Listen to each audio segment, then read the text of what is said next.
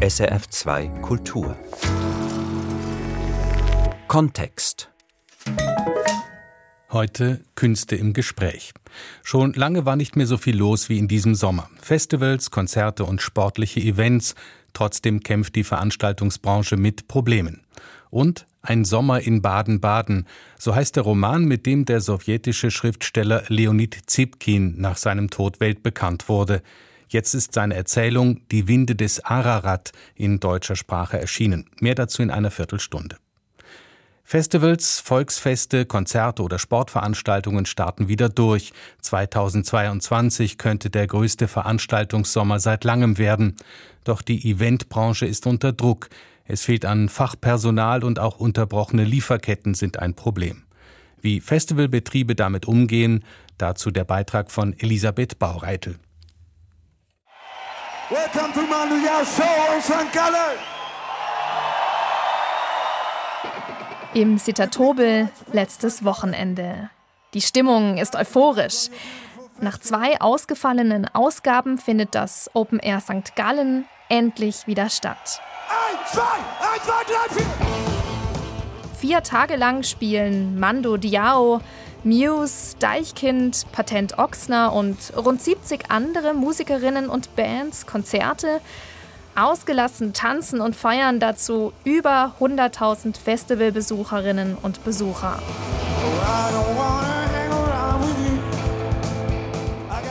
Nicht nur beim Publikum, bei der ganzen Crew sei die Vorfreude auf den diesjährigen Festivalsommer groß, erzählt Nora Fuchs von der Festivalleitung.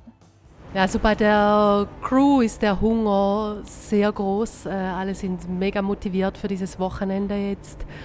Es ist halt mehr irgendwie als ein Job. Du musst die Leidenschaft mitbringen für die Musik, für das Ganze drumherum, die Menschen, die hier arbeiten. Äh, du musst bereit sein, auch außergewöhnliche Arbeitszeiten und Einsätze zu leisten. Und das ist einfach möglich, wenn du die Leidenschaft mitbringst. Und das ist auch der schönste Moment, wenn dann die Tür aufgeht und du hast so lange da vorbereitet und wie dann die Menschen das Tobel besiedeln, das ist so der Moment, wow, ja.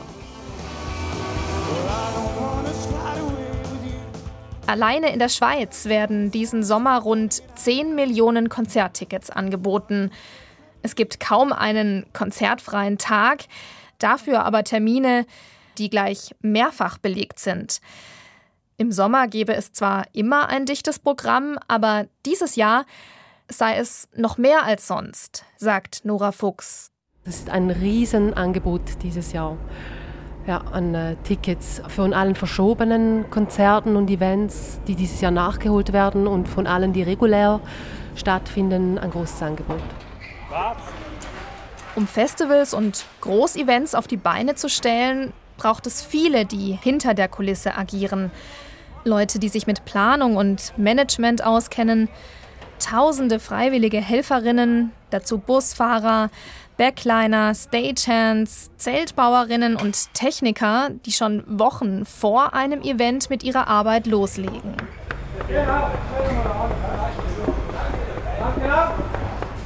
Und so liefen auch die Vorbereitungen für das Open Air St. Gallen auf Hochtouren am letzten Mittwoch dem Tag vor dem Festivalstart.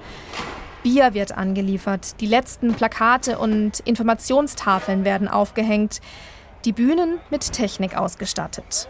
Jan Lemmenmeier von der Firma Stagelight AG richtet mit seinem Team gerade eine Bühne ein. Sie kümmern sich ums Licht und die Videotechnik, hängen Traversen und Lampen. Ich liebe meinen Beruf, ich liebe unsere Branche auch wenn sie momentan ein bisschen anspruchsvoller ist als normalerweise, weil ich auch Personaldisponent bei der Stagelight AG bin und momentan natürlich sehr viele Veranstaltungen stattfinden und auch weniger Personal zur Verfügung steht wie normalerweise.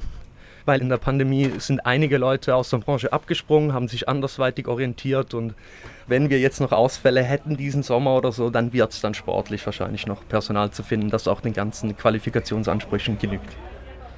In den beiden vergangenen Jahren sind in der Schweizer Eventbranche fast 6000 Stellen verloren gegangen. Agenturen mussten schließen und Fachleute, Technikerinnen und Zulieferer wechselten die Branche.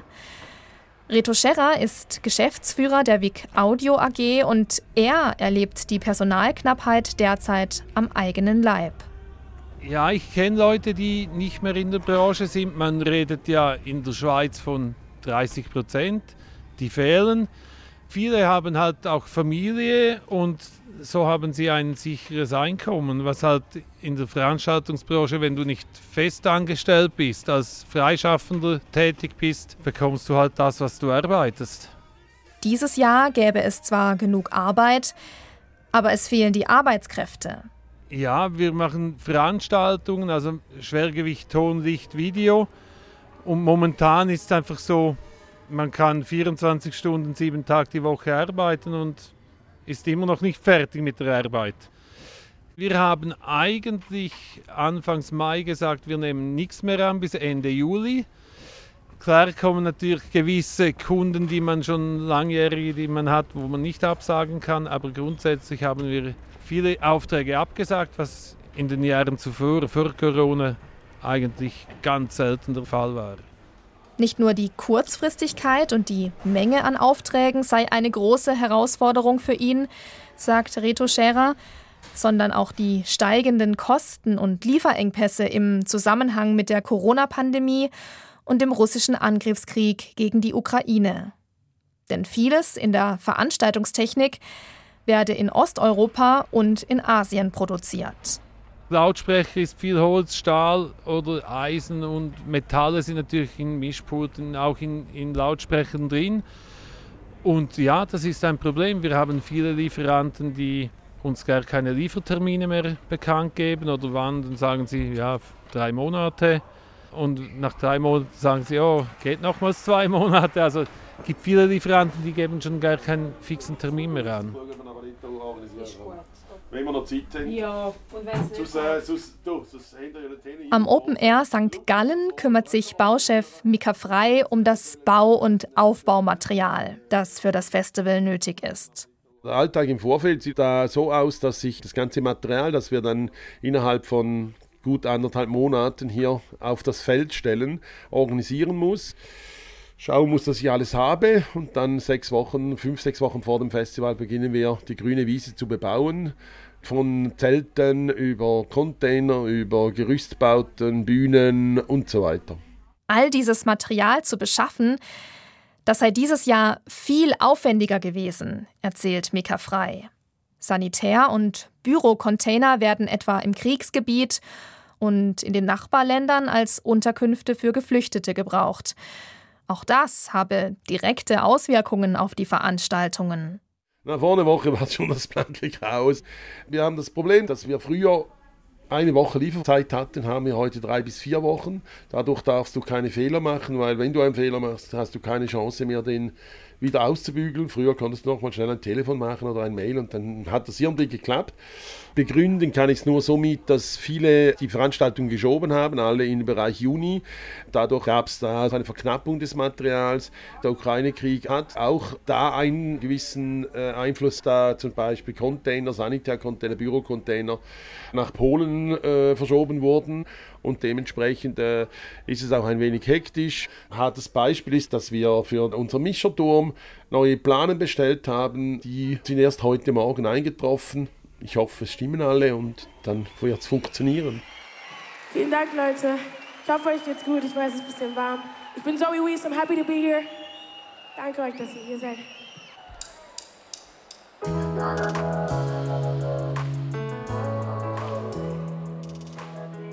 Das Open Air St. Gallen konnte letzte Woche wie geplant stattfinden. Doch insgesamt macht der Konzertstau diesen Sommer vielen Veranstaltern Sorgen. Ganze Festivals wurden schon abgesagt, wie das Blue Balls Festival in Luzern. Das Konzert der Rolling Stones in Bern konnte nicht wie geplant stattfinden im Juni und Metallica trat nicht bei Out in the Green in Frauenfeld auf. Die Gründe dafür sind vielfältig. Es lag nicht nur am fehlenden Personal und Material, Manchmal konnten die Verkaufszahlen die Kosten einfach nicht decken und es gab auch krankheitsbedingte Ausfälle wegen Corona-Erkrankungen in den Bands. Das alles bedeutet einen organisatorischen Mehraufwand für die Veranstalterinnen und Veranstalter und im schlechtesten Fall ein Loch in der Kasse, sagt die Bookerin und Projektmanagerin Nicole Rothen. Für die Veranstalter und Veranstalterinnen gibt es neue Herausforderungen, weil man halt budgetiert hat ähm, in einer Saison, die jetzt zwei Jahre später quasi erst äh, realisiert wird. Das kann schon gewissen Druck äh, generieren. Nicole Rothen ist Mitinhaberin der Agentur Moonstruck Artist Services GmbH. Sie leitet Produktionen, managt Touren oder kümmert sich um Bookings und das Management von Bands im In- und Ausland. Sie befürchtet, dass durch die große Konkurrenz in diesem Sommer vor allem kleine Festivals und Konzertveranstaltungen auf der Strecke bleiben. Diese Datendichte oder diese Bookingdichte, die wir jetzt haben, die führt natürlich dazu, dass das Publikum zum Teil zwei oder drei Tickets hat für ein Datum und wenn wenn dann ein kleinerer Event, der nicht äh, die großen Marketingbudgets hat oder die riesigen Namen im Programm, dann auch noch um Publikum buhlt, dann kann das schon sehr herausfordernd sein jetzt dieses Jahr. Und ich hoffe, dass sie alle kostendeckend durch den Sommer kommen, dass wir sie nicht verlieren, weil sie wichtig sind für die kulturelle Vielfalt, die wir halt im Sommer wie auch in den Indoor-Monaten halt brauchen. Auch der Techniker Rito Scherrer von der WIC Audio AG hofft, dass die Eventbranche einigermaßen heil durch den Sommer 2022 kommt. Wir dürfen ja eigentlich nicht klagen, weil so viele Aufträge da sind. Wäre natürlich schöner gewesen, wäre alles ein bisschen besser verteilt über das Jahr. Aber ich denke auch die Veranstalter fühlen sich im Sommer sicherer als im Herbst natürlich, weil man nicht weiß, was im Herbst ist. Dass dann ab 2023 wieder etwas Normalität einkehrt, hofft auch Mika Frei vom Open Air St. Gallen. Ich hoffe, dass wieder so viele Leute Spaß an der Branche kriegen, dass die Jobs, die da sind, auch wieder besetzt werden können, sodass das Ganze sich normalisiert.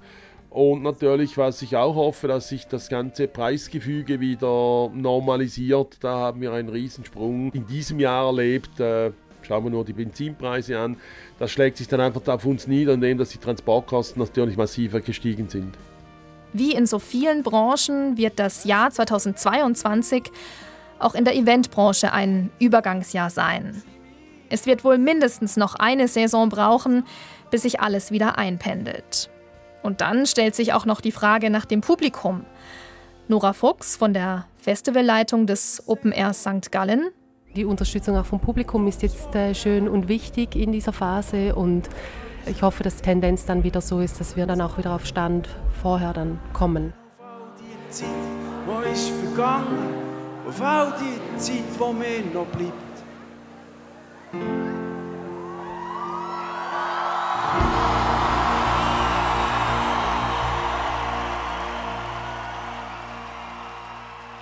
Der Beitrag von Elisabeth Baureitel zu den Herausforderungen in der Eventbranche in der Schweiz. Leonid Zipkin gehört zu den großen jüdischen Schriftstellern der Sowjetunion, damit auch zu jenen, die Diskriminierung und Verfolgung am eigenen Leib erlebt haben. Als jüdischer Intellektueller konnte er seine Texte nicht veröffentlichen, er schrieb notgedrungen für die Schublade. Lange Zeit wusste niemand von ihm. Dies änderte sich erst, als die bekannte amerikanische Publizistin und Autorin Susan Sontag Anfang der 1990er Jahre per Zufall eine ins Ausland geschmuggelte englische Fassung seines Romans Ein Sommer in Baden-Baden in die Hände bekam und ihn weltweit bekannt machte. Mittlerweile sind mehrere Werke ins Deutsche übersetzt. Gerade jetzt ist die Erzählung Die Winde des Ararat erschienen. Mein Kollege Michael Lysier hat sie gelesen und mit der Übersetzerin Susanne Rödel darüber gesprochen. Susanne Rödel, wann und wo spielt diese Erzählung? Die Erzählung spielt, ich denke, im Oktober 1973, während des Yom Kippur-Kriegs obwohl ich an manchen Stellen äh, denke ich, weil von Sommer die Rede ist, dass es möglicherweise auch 67 der Sechstagekrieg ist. Aber der Sohn des Autors meint, es ist der Yom Kippur-Krieg.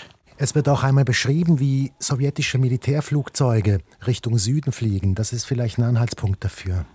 Genau. Und die Sowjetunion hat sowohl 67 als auch 73 an die arabischen Staaten Waffen geliefert. Und es spielt, muss man unbedingt dazu sagen, für heutige Leser eben in der Sowjetunion. Ich habe nämlich in einer Rezension gelesen, das Ehepaar würde eine Auslandsreise machen. Das ist nicht wahr. Sie machen eine Reise innerhalb der Sowjetunion in, von Moskau nach Armenien. Genau, also es geht hier um einen gewissen Boris Vlovich und der ist mit seiner Frau Tanja zusammen unterwegs in Armenien. Und schon unterwegs sehen Sie vom Flugzeug aus die Türkei. Und die Türkei steht in diesem Text für die absolute Freiheit. Sie sagen, oder er sagt vor allem, dass das ein Land ist, wo man alles denken und alles sagen kann. Ja, sie denken, alles, was weiß auf der Karte ist, was außerhalb der Sowjetunion ist, ist die absolute Freiheit. Und äh, das ist natürlich ein Irrtum, denn er hätte in der Türkei todsicher alles das hinausschreien können, was er gerne hinausschreien möchte gegen die Sowjetunion. Aber wenn er in der Türkei gegen den Genozid an den Armeniern etwas gesagt hätte, wäre es ihm so gegangen wie in Moskau. Sagt die Übersetzerin Susanne Rödel über Boris Vlovich, die Hauptfigur aus Die Winde des Ararat von Leonid Zübkin. Aber hören wir doch kurz in den Text hinein. Wir sind noch immer im Flugzeug von Moskau nach Armenien. Unten sieht man die Türkei. Und nun fällt Boris Vlovich ein junger Mann im Flugzeug auf, von dem er sich einbildet, er sei ein Terrorist und wolle die Maschine entführen. Heimlich spricht er mit seiner Frau darüber, mit Tanja, wobei ihn weniger eine Entführung interessiert als der Umstand, plötzlich in der Türkei zu sein. Im Ausland. Würdest du bleiben? fragt Tanja. Und alles weitere steht im Text. Ich weiß nicht, sagte Boris Lowitsch gleichgültig, aber sein Herz klopfte auf einmal schneller. Und er stellte sich eine Minute lang vor, wie der breitschultrige junge Mann im Glitzeranzug plötzlich von seinem Sitz aufspringt, mit einem Ruck unter seinem Jackett ein Gewehr und eine Handgranate hervorholt, das Gewehr auf die im Flugzeug sitzenden Passagiere richtet und mit der Granate der Crew droht, das dunkelhäutige Gesicht des Terroristen ist wutverzerrt, er steht in der Tür zum Cockpit und während er mit dem Gewehr in die Kabine zielt, diktiert er dem Piloten seine Forderungen.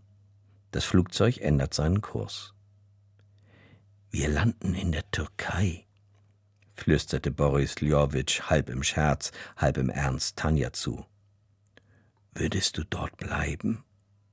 Sie fragte ihn fast nur mit den Lippen, und weil er zur Antwort lediglich unbestimmt die Schultern zuckte und sogar alles Konspirative vergaß, sag bloß, du würdest dort bleiben. Und dabei war unklar, was in ihrer Stimme überwog Begeisterung über seinen Mut oder Verachtung für das, was er zu tun vorhatte.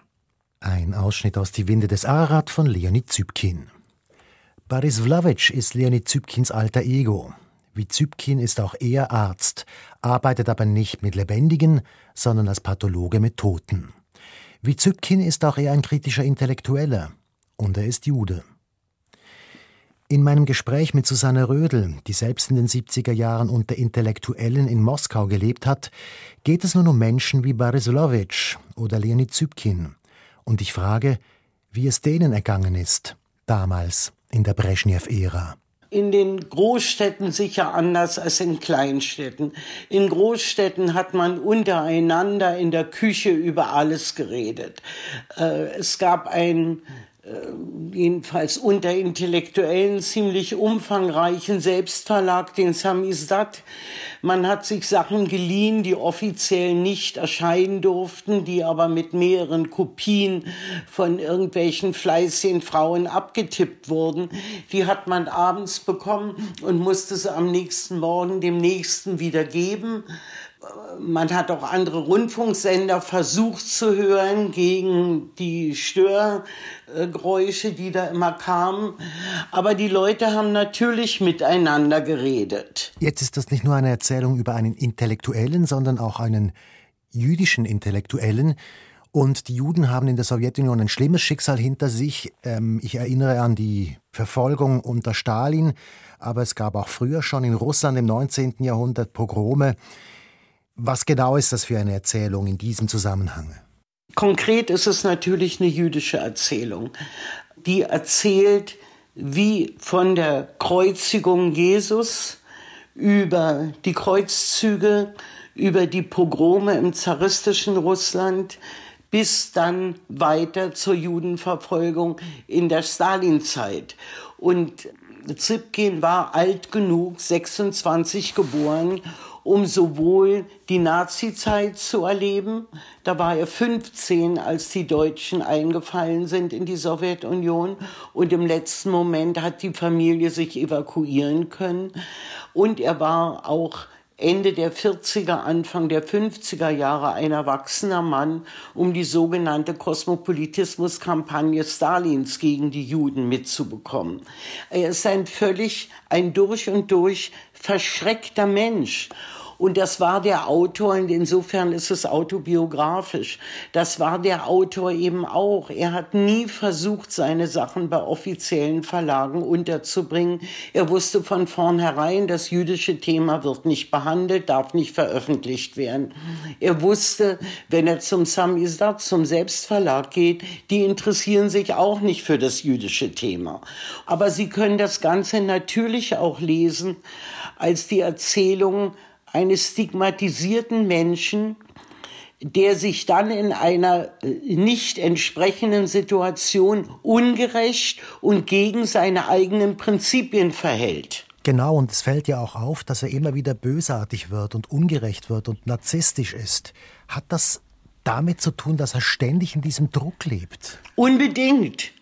Er ist zutiefst mit der russischen Kultur verbunden und wird nie, hat das Bewusstsein, nie als einer von ihnen akzeptiert zu werden. Das ist das Thema von Sommer in Baden-Baden auch. Kennen Sie das? Das ist das auch für Sie sozusagen autobiografisch?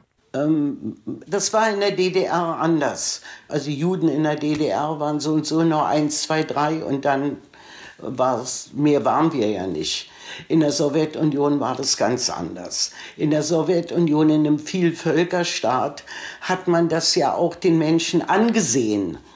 Äh, das habe ich hier nie erlebt. Aber dort war das eben so. Und dieser Typ eines jüdischen, russisch-jüdischen Intellektuellen, ich sehe den aus der U in der U-Bahn noch vor mir. Bescheiden und pieksauber, betont gepflegt, mit blitzblanken Schuhen am Morgen, einwandfrei sauberen Fingernägeln, mit einem Buch in der Hand. Diese Menschen gibt's dort nicht mehr in der Metro. Wieso? Wo sind die denn? Entweder sind sie in Israel oder in Amerika oder in Deutschland oder sie leben nicht mehr, sagt Susanne Rödel über die weggegangenen jüdischen Intellektuellen Russlands. Zentrales Thema dieser Erzählung ist ja noch genau das die Erfahrungswelt der Juden in Russland respektive in der Sowjetunion. Und das Kernstück der Erzählung ist ein Kapitel in der Mitte des Buches, in dem diese ganze Erfahrungswelt auf engstem Raum beschrieben wird. Während eines Besuchs in einem armenischen Kloster führt sich Boris Vlavic vor Augen, was alles passiert ist von der Arche Noah, die laut Alten Testament am Ararat gestrandet ist, über den Tod Jesu am Kreuz, der wiederum von seinem Querbalken aus, wie das Kreuz im Text genannt wird, die Kreuzzüge, die Pogrome des 19. Jahrhunderts, das Massaker von Babin Yar während des Zweiten Weltkriegs und den gesamten Holocaust voraussieht. Und all das erzählt Leonie Zübkin gleichzeitig. Es lohnt sich da mal reinzuhören auch wenn ein kurzer Ausschnitt nur einen begrenzten Eindruck vermitteln kann.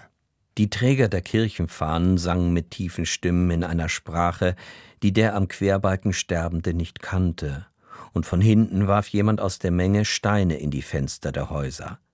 Die Scheiben zerbarsten und fielen splitternd auf das Pflaster, und als die Kirchendiener mit ihren Fahnen und den Kreuzen auf der Brust um die Ecke bogen, stürmten die Steinewerfer in die Hauseingänge und schleppten von dort alte Männer heraus, mit genau solchen leidvollen Augen, wie sie die auf den Kirchenfahnen abgebildeten hatten, mit genau solchen krausen Bärten, nur grauen, zerzausten, weil die, die in die Häuser eingedrungen waren, sie an den Bärten herausgezogen hatten, und andere schleppten Kinder und Frauen heraus, und die schwarzäugigen Frauen mit ihren zerwühlten Haaren pressten ihre schreienden Kinder an die Brust, fielen auf die Knie und flehten die Leute an, die sie aus den Häusern geholt hatten und die nach Wodka rochen.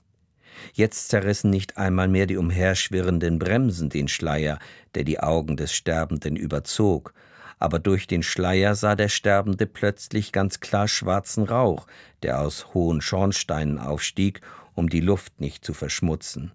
Er schien, als klebe der Rauch fest an den Schornsteinen, wie schwarze Fahnen, die der Wind nur leicht kräuselte. Aus lautlos mitten in der Nacht ankommenden Zügen stiegen Menschen mit gelben Aufnähern auf der Brust, geblendet von sich kreuzenden Scheinwerferstrahlen, mit soliden Lederkoffern und Reisetaschen, in denen sich akkurat und sorgsam zusammengelegte Decken, Anzüge, warme Wäsche, parfümierte Seife und Zahnbürsten in Plastikbehältern befanden. Sie hielten akkurat gekleidete Kinder an der Hand gingen lautlos vorbei an den zu beiden Seiten der asphaltierten Straße geschlossen in Reih und Glied stehenden Soldaten in langen schwarzen Militärmänteln, mit aufgepflanzten Bajonetten und schweren Stahlhelmen, als wäre das eine Ehrenwache für hohe Gäste. Ein weiterer Ausschnitt aus der Erzählung Die Winde des Ararat von Leonid Zübkin. In meinem Gespräch mit der Übersetzerin Susanne Rödel möchte ich noch aufs Formale zu sprechen kommen beispielsweise auf die Frage, wie sie denn mit diesem komplexen, dichten und vielschichtigen Text umgegangen ist. Doch das scheint im Nachhinein wenig Bedeutung mehr zu haben. Ähm, das kann ich gar nicht sagen. Ich habe so ein Bedürfnis gehabt, diese Arbeit zu machen. Das ist mir so nahe gewesen, weil ich so viele von diesen Menschen kenne, auch in dieser Generation oder kannte. Viele gibt es jetzt gar nicht mehr, die leben nicht mehr dass ich das einfach mit Vergnügen gemacht habe. Das ist das, was ich Sie zum Schluss noch fragen wollte, nämlich, wie war es für Sie, diesen Text zu übersetzen? Ich habe mich ja unheimlich bemühen müssen, damit es überhaupt rauskommt, das Buch. Ich glaube, der Verlag hat nicht viel Hoffnung gehabt, dass das Buch hier verstanden wird. Also ich habe das jedenfalls eine meiner liebsten Arbeiten, die ich in meinem Leben gemacht habe sagt die Übersetzerin Susanne Rödel über ihre Arbeit an der Erzählung Die Winde des Ararat von Leonid Zipkin im Beitrag von Michael Lysier. Die Erzählung ist soeben beim Aufbauverlag erschienen. Die Zitate in diesem Beitrag hat Vincent Leitersdorf gelesen.